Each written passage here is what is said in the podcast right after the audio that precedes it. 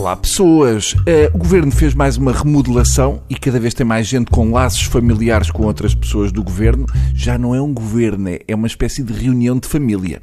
Qualquer dia temos notícias do género. A gasolina subiu 8 cêntimos, o governo justificou a subida com manias da mulher do Ministro das Finanças.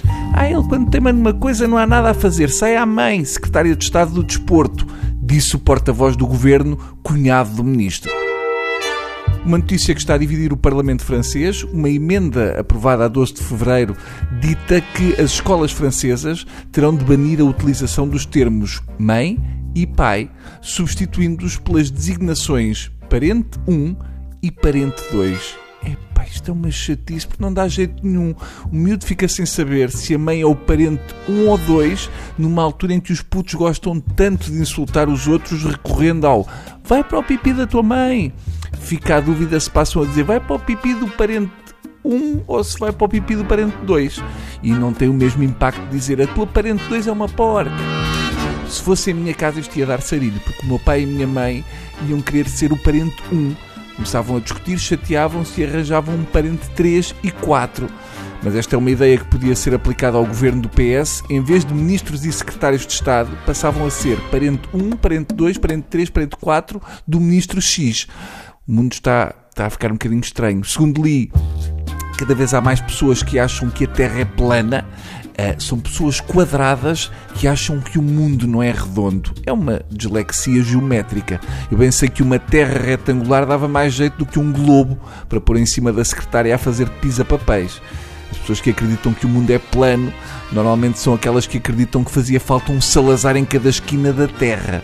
São pessoas que ainda não viram as imagens que os astronautas enviam da estação espacial porque têm um problema no triângulo ocular.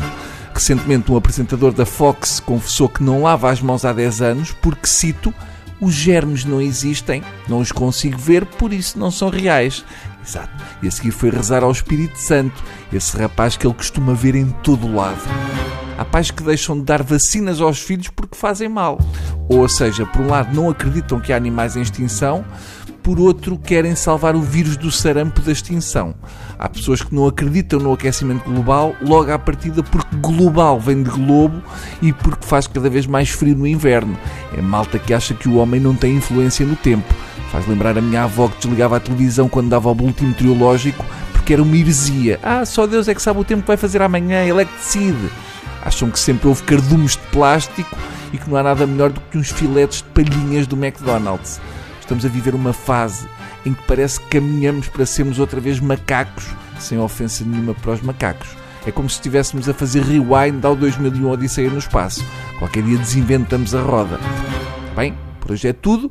Voltamos quando Deus quiser, porque perdemos o cartão de entrada e agora parece que é Deus que está à porta e está a barrar toda a gente. Enfim, coisas lá dentro. Deus.